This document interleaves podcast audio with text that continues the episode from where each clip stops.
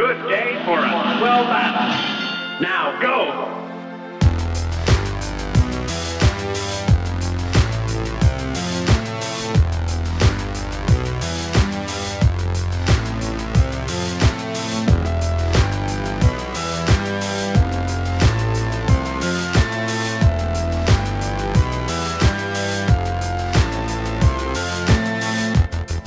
E aí, pessoal, tudo certo? Eu sou o Guilherme Pereira e sejam bem-vindos ao episódio 45 do InPixel Podcast, o seu resumão semanal das principais notícias do mundo dos games. No episódio de hoje, a gente tem um resumo de notícias do dia 10 a 16 de abril, semana onde a gente teve duas transmissões aí bem importantes. A primeira transmissão foi, foi o Nintendo Indie World, e na quinta a gente teve o Resident Evil Showcase, na quinta, dia 15, no caso, né? E sim, eu sei, esse episódio tá bem atrasado, né? Não saiu no último domingo, mas em vez de só fazer um unlocked aí no meio da semana, resolvi trazer para vocês um episódio completinho, então possivelmente o episódio 46 também vai sair um pouco em cima aí, né, do, do episódio 45, mas não tem problema. Para quem ouviu o último episódio, e também deu uma acompanhada ali nas redes sociais do Impixel, é arroba no Instagram e no Twitter também. Eu comentei um pouco ali. Eh, no caso, no episódio 44, eu comentei que eu ando meio mal, né? Ando meio zoado aí, ansiedade pegando pra caramba.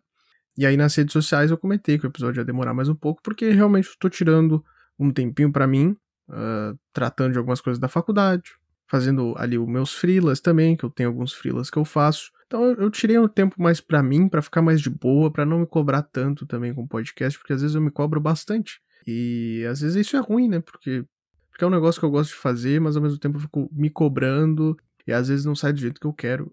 Aí eu me estresso, fico pistola. Então esse mês aí vai demorar um pouquinho para voltar ao ritmo. Uh, eu posso dizer com mais certeza que mês que vem volta o ritmo normal. E já avisando algumas coisas aqui, né? Que esse áudio, sim, tá ruim, tá zoado. Para quem ouviu o último episódio também eu expliquei sobre isso daí. Eu tô com um problema de internet. Pera, foi o último episódio? Eu já tô meio perdido no tempo. Eu não sei se foi no último episódio que eu comentei isso daí. Mas eu tô com um problema de internet. E tem algumas coisas que não vão voltar também tão cedo. Esse mês possivelmente não vai rolar o pixel por pixel. E peço também que vocês aguardem mais um pouco até as coisas melhorarem aí, mas eu acho que é, próximo mês aí, maio, volta tudo ao normal, acredito eu. E inclusive eu vou voltar aí a fazer as postagens nas redes sociais também, que eu ando realmente parado, né? Sigam o Podcasters Unidos lá no Instagram, arroba Podcasters Unidos. Inclusive, a iniciativa tá atualizando lá as redes sociais e tá começando a, a mudar um pouco lá a divulgação de cada um dos integrantes, né, do Podcasters Unidos, dos vários podcasts que tem lá, então uh, confiram, tá bem mais organizado lá para vocês darem uma olhada e conhecerem outros podcasts, arroba Podcasters Unidos. E dá para ouvir o InPixel através do Spotify, Podcast Addict, Deezer, Apple e Google Podcasts, Castbox, Pocket Casts, Amazon Music, Radio Public, Breaker, Anchor e Casthood. E vamos lá para o bloco de lançamentos e novidades.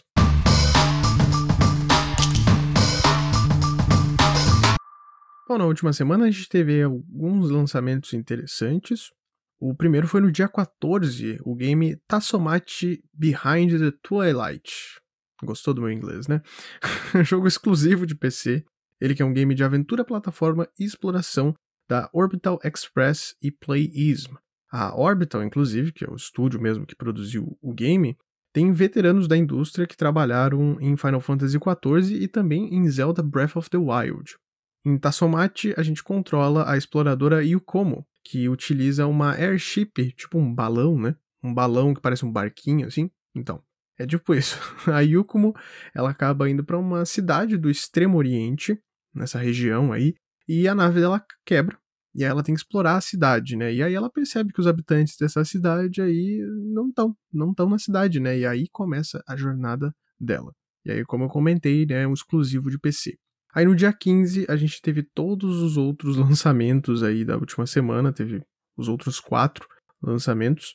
E o primeiro é o Shadow Man Remastered, que é um remaster, obviamente, de 1999, um clássico de PlayStation 1, onde a gente acompanha a história do Michael Leroy em busca de criminosos no mundo dos mortos. Esse que é um jogo inspirado num quadrinho de mesmo nome, mas é só inspirado, ele não segue a história.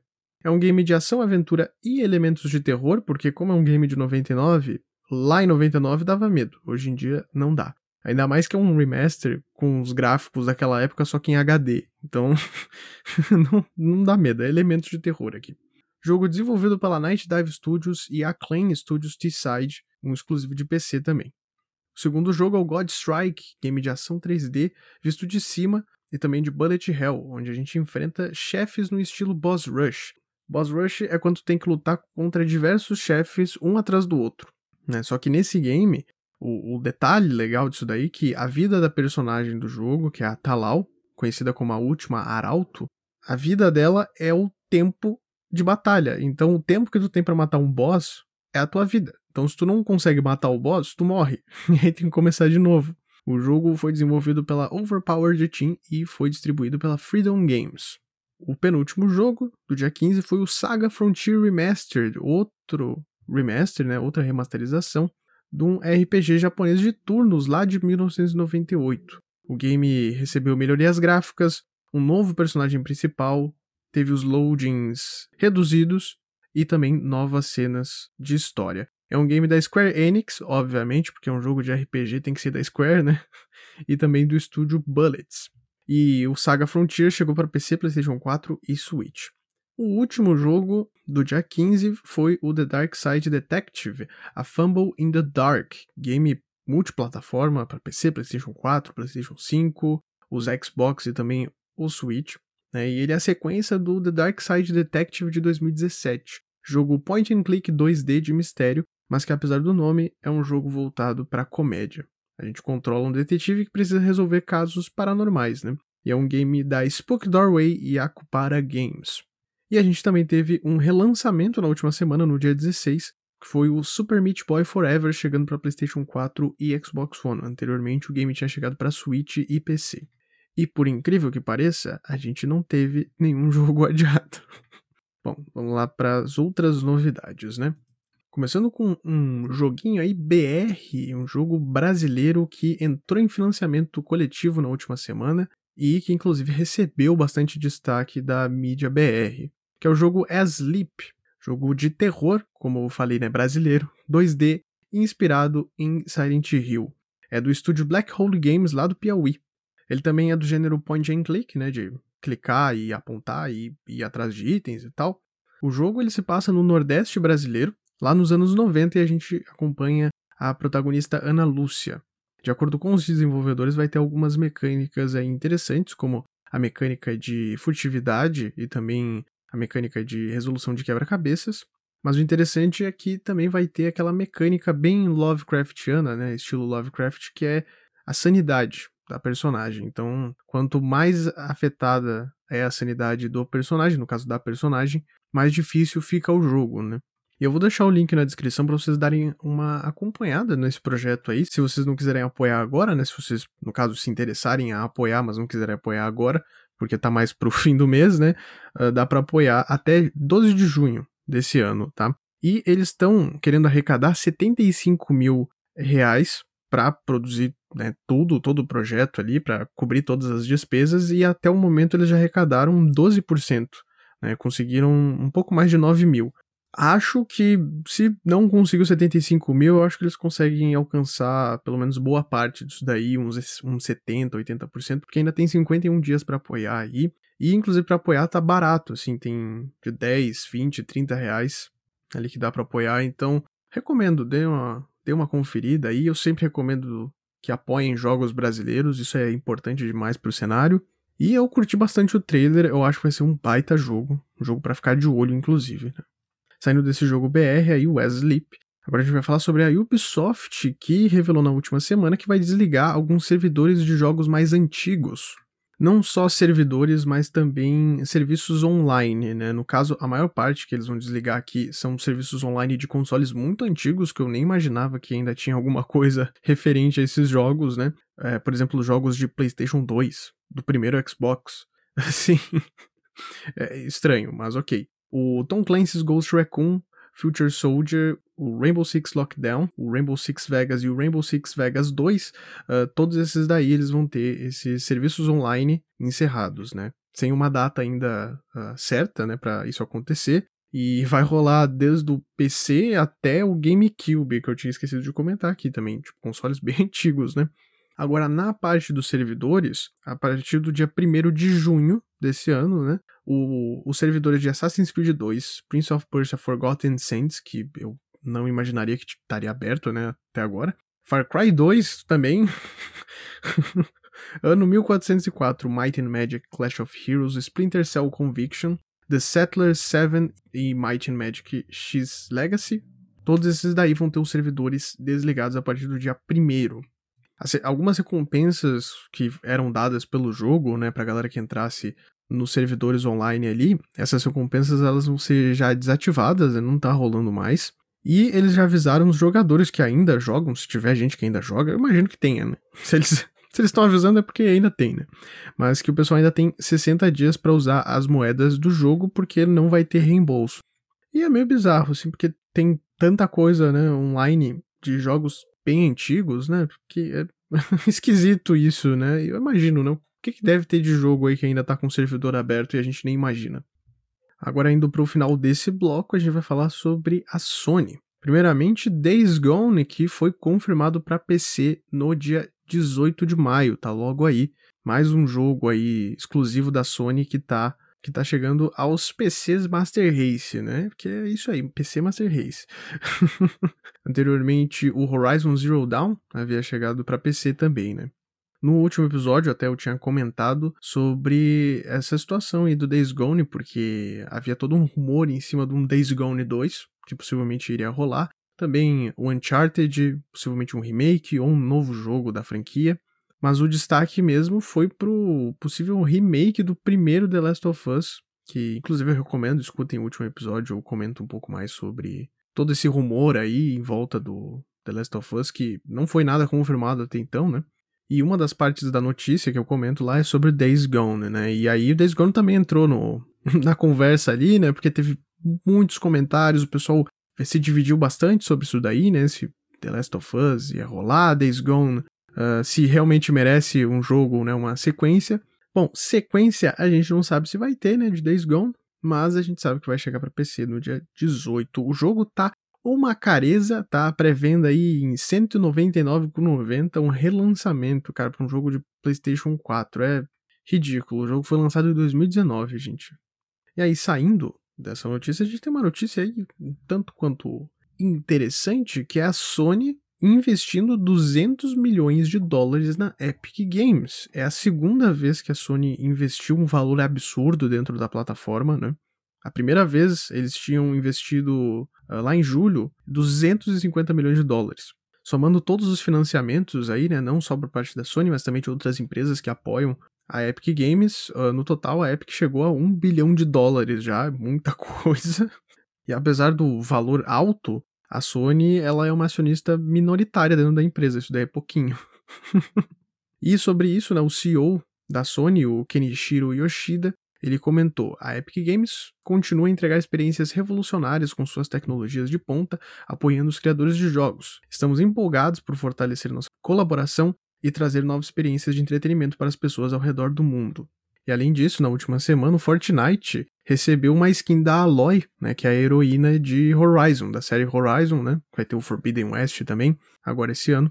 E como eu comentei, não é a primeira vez, né, que eles estão investindo bastante dentro da Epic. E como a gente pode ver, o Days Gone chegou para PC também. A gente já teve o Horizon Zero Dawn também chegando para PC. Anteriormente a gente teve rumores sobre o Bloodborne também chegando ao PC, né? E aí eu trago uma teoria. Isso mesmo. Vocês ouviram essa teoria aqui no InPixel Podcast, ok? Porque eu tava pensando com os meus botões aqui sobre isso. Mas porque é, é meio estranho, né? Eles estão de namorico aí, a Epic Games e a Sony, estão andando de mão dada no recreio. Tá estranho isso aí, tá estranho isso daí. Eu acho, por causa de toda essa movimentação que anda rolando aí no mundo dos games, né, que a Microsoft comprou a Bethesda, tá aumentando mais os seus serviços, por parte do Game Pass, também do xCloud, também as empresas é, chegando aí com seus serviços de games via streaming, que a gente não vai mais precisar jogar através do console, a gente, a gente pode jogar através de plataformas mobile, também através do PC, sem realmente ter um PC bom, né? Porque a gente vai estar jogando através da nuvem. Eu acho que a Sony tá percebendo que não dá para manter apenas uh, a estratégia de trazer jogos muito bons e exclusivos para a plataforma. Eu acho que eles vão fazer algum serviço que envolve a Epic Games aí. Eles estão investindo pra caramba em cima da Epic, porque eles vão lançar algum serviço, talvez, não sei se em breve, mas talvez daqui alguns anos aí, um serviço para bater de frente com o Game Pass. Porque, convenhamos, o Game Pass, se não é a melhor coisa que tem agora, sabe, de serviço de games, é, é um dos melhores, tá? Mas eu ainda acho que é o melhor.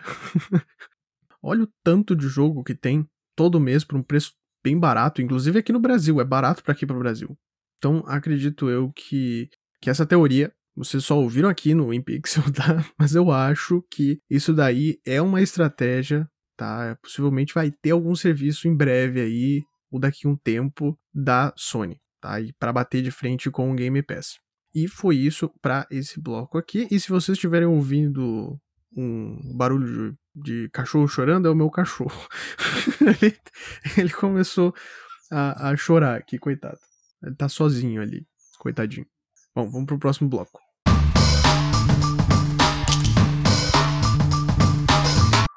E agora, para finalizar o episódio, indo para os destaques, né, comentando sobre as duas transmissões que rolaram na última semana. O Nintendo Indie World no dia 14 e o Resident Evil Showcase no dia 15. Esses dois eventos aí foram bem bacanas, o Resident Evil Showcase valeu bastante.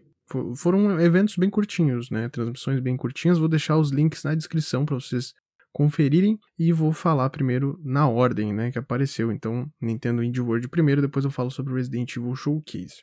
Obviamente não vou falar sobre tudo, tá? Por isso que eu vou deixar o link na descrição também para vocês darem uma conferida também, né? Principalmente ali no Nintendo Indie World que apareceu vários jogos. Tem jogo que pode ser mais interessante para ti do que para mim, né? Então eu sempre trago aqui os meus destaques. Mas eu sempre recomendo conferir ainda, dar uma conferida aí, pegar um, um outro resumo aí com os jogos para ver os trailers também. Bom, então começando ali, a quarta-feira, o Nintendo Indie World, né, no dia 14. Já deixo aqui minha reclamação porque, de novo, não teve Silk Song, a sequência do Hollow Knight, não teve de novo. Eu não aguento mais todo, toda semana. Quando tem evento da Nintendo, todo mundo fala, vai ter Silk Song, vai ter mais novidades sobre Silk Song, vai ter data de lançamento. Nunca tem. Deixo aqui meu, meu protesto. Um dos primeiros jogos que apareceram ali na transmissão foi o Road 96, que já tinha sido anunciado um tempo atrás. E é um jogo que parece ser bem interessante, um jogo da Omen e da Digix Art.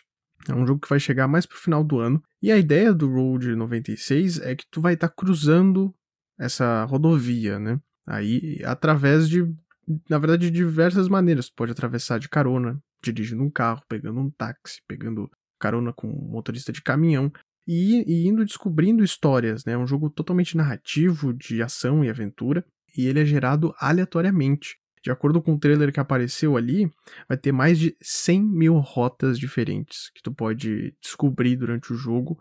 Né? Então, cada vez que tu jogar o Road 96, tu vai ter uma experiência nova, de acordo com eles, né? Mas será que é mais de 100 mil rotas realmente diferentes que tu pode conseguir?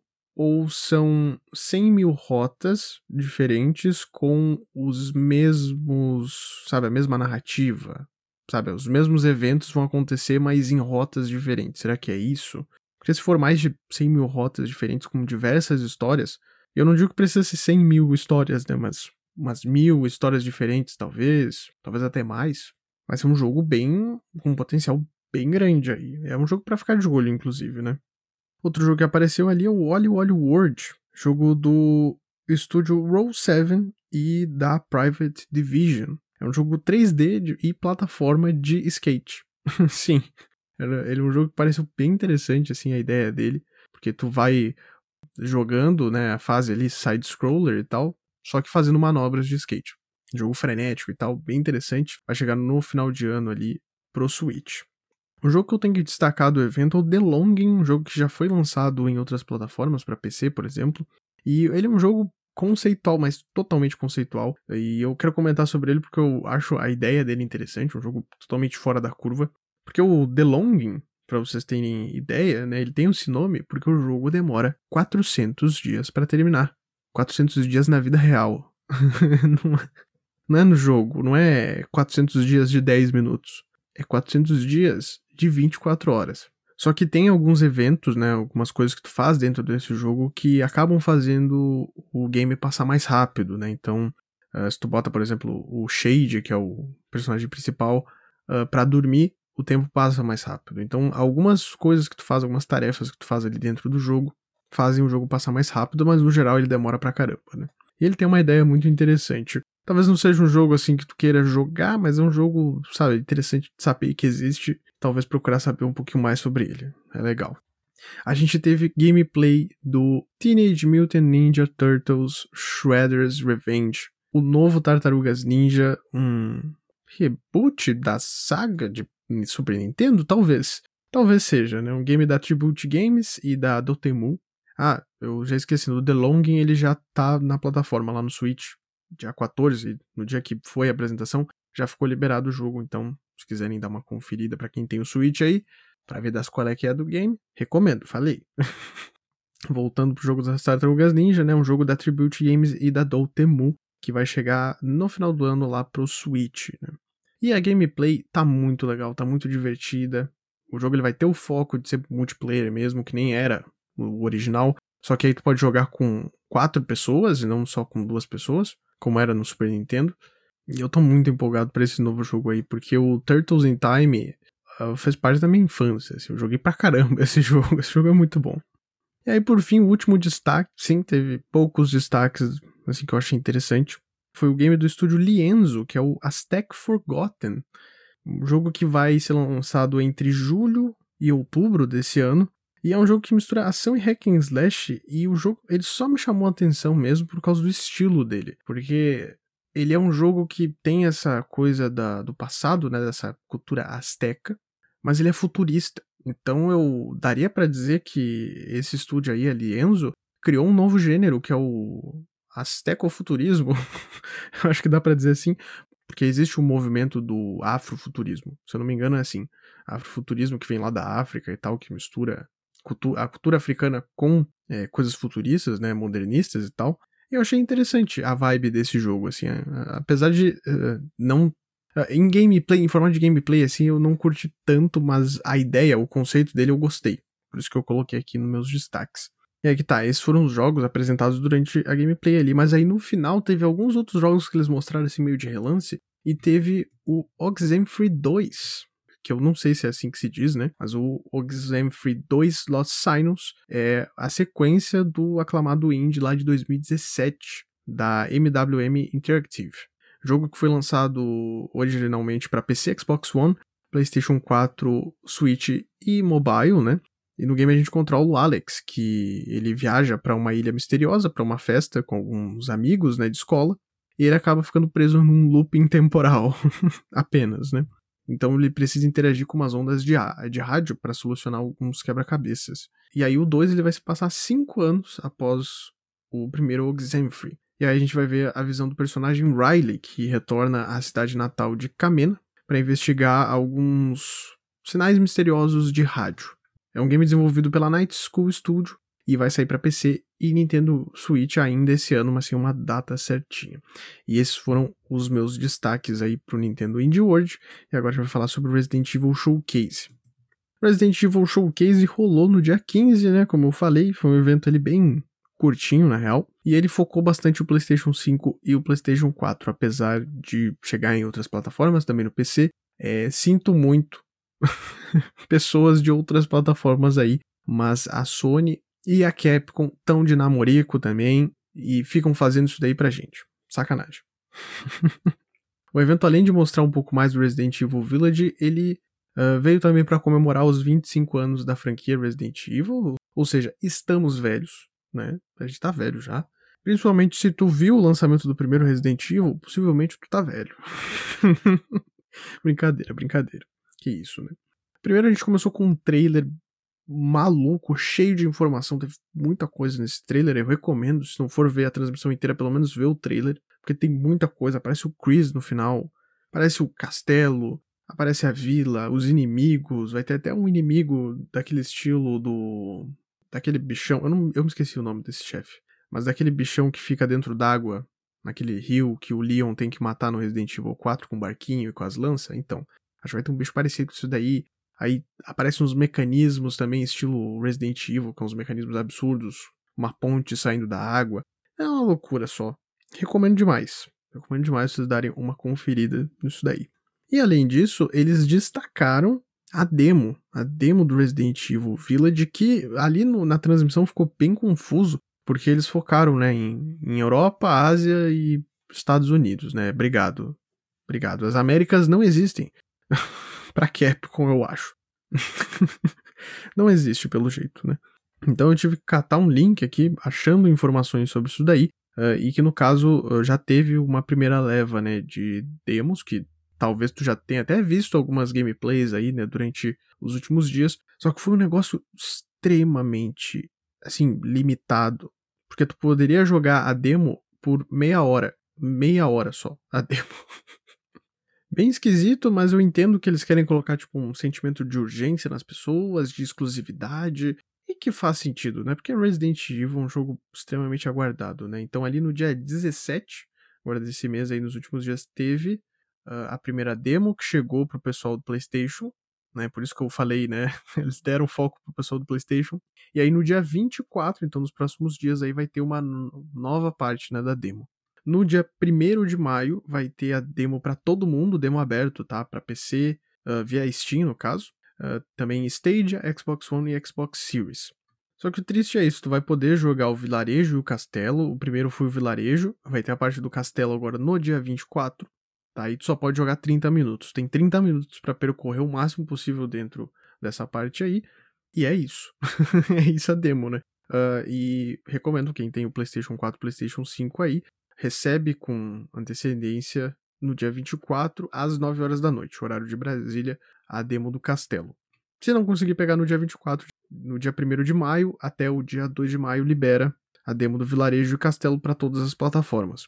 Logo em seguida eles falaram sobre o modo The Mercenaries, que é um modo bem clássico né, da franquia Resident Evil, que é um modo bem mais arcade, onde tu tem que matar inimigos em um número X de tempo, né, comprando itens e coisas do tipo, aí tu vai fazendo pontos, né, e eles mostraram um pouco mais da gameplay, e parece estar tá bem interessante. É um modo divertido, o do Resident Evil 4 eu acho que é um dos, mais, um dos que mais funcionam, assim, ele é muito bom, ele tem um poder de replay uh, muito bom, e possivelmente se tu joga né, o The Mercenaries, tu deve liberar algumas coisas para campanha. E até no último Resident Evil 7, né, eles uh, tinham alguns modos diferentes, assim, mas eu não tenho certeza se liberava alguma coisa para campanha. Mas tinha alguns modos bem interessantes, né, para jogar uh, fora do, do modo história.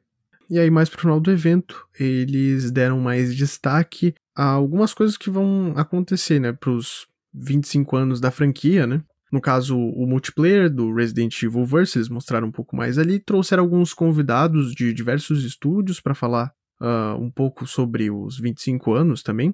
E ainda comentaram sobre as séries da Netflix, né? No, caso, a série da Netflix, o Resident Evil Infinite Darkness. Eles não falaram sobre o filme, até achei estranho, mas é que o filme também foi adiado recentemente, mais pro final do ano, vai chegar agora, né? Acho que talvez tenha sido por isso. Eles ainda revelaram que vai ter uma expansão especial de Resident Evil no game Dead by Daylight, onde possivelmente vai ter algum personagem muito foda da franquia lá no, lá no DBD. Não tem muitos detalhes sobre essa expansão aí, mas possivelmente vai ter personagens né, exclusivos, uma expansão nova aí pro DBD, né? Eu achei que ia ter alguma gameplay, mas eu achei errado, né? não teve gameplay. Mas depois que terminou a transmissão, teve uma novidade. Resident Evil 4 vai receber remake. Não, mentira. Mentira, enganei vocês. não, não, enganei, enganei. Resident Evil 4 vai receber o modo VR. Vai dar para jogar ele através do PlayStation VR, do Oculus Rift, qualquer plataforma que dê para usar o óculos de realidade virtual vai ser possível jogar o game, né? Porque a Capcom tem que ganhar dinheiro com Resident Evil 4. a Capcom, cara, tirou tanto dinheiro das pessoas com Resident Evil 4, fizeram um remake HD que nem HD tá. é sacanagem, viu? E foi isso para esse episódio. Vou deixar aí na descrição os links né, das transmissões, caso vocês tenham interesse. E esse episódio eu acredito que esteja saindo agora na sexta-feira, dia 23, mas aí eu acho que no dia 25 no dia 25 vai sair normal o 46, eu acho. Não vou prometer, porque nesses últimos dias, né, tá complicado. Mas é isso, gente.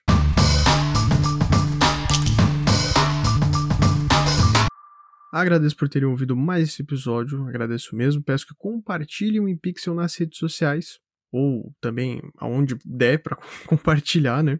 Ali no, no grupo de Discord, no grupo do WhatsApp, no grupo do Facebook, grupo da faculdade, onde der para compartilhar, compartilha que isso me ajuda pra caramba.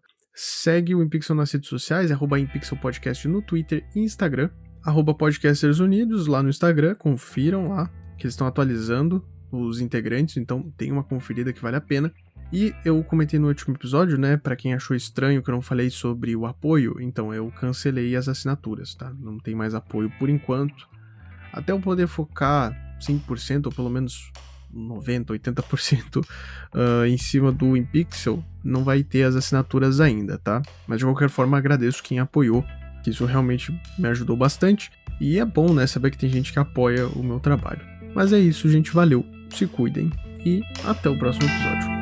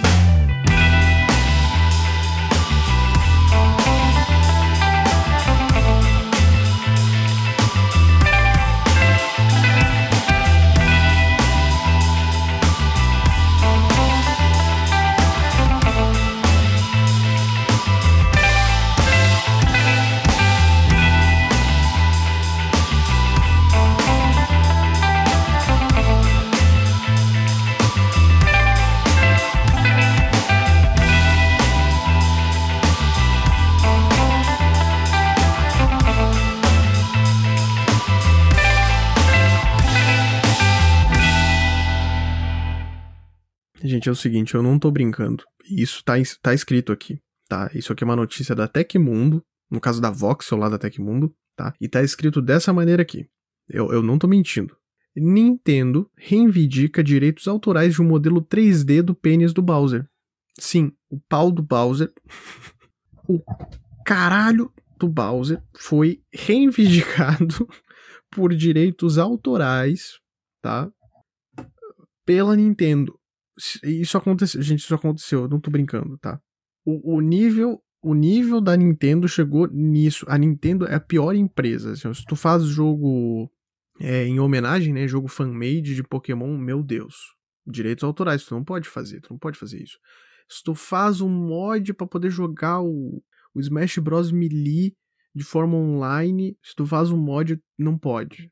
Se tu faz não sei o que, não pode. Se tu posta música no Twitter, não pode. Os caras bane tudo. Aí um maluco, até pegar o nome dele aqui, como é que é o nome do cara?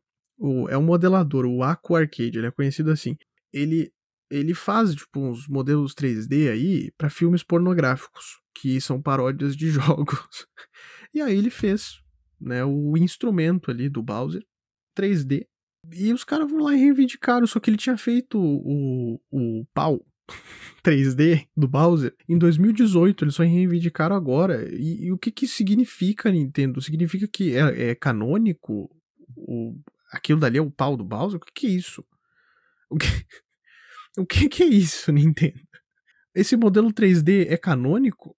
Então existe? O Bowser tem, tem pau? Como? eu não sei, eu não sei. Eu não sei o que, que eu tô falando, mas. Sei lá, gente. Eu não sei. Eu, eu também, assim, ó, se quiserem procurar, procurem a notícia, porque tem o um link, inclusive, pro 3D do, do pau do Bowser. Não vou, não vou deixar ali na descrição. Ah, é isso, eu não sei mais. Eu perdi minha sanidade mental depois disso.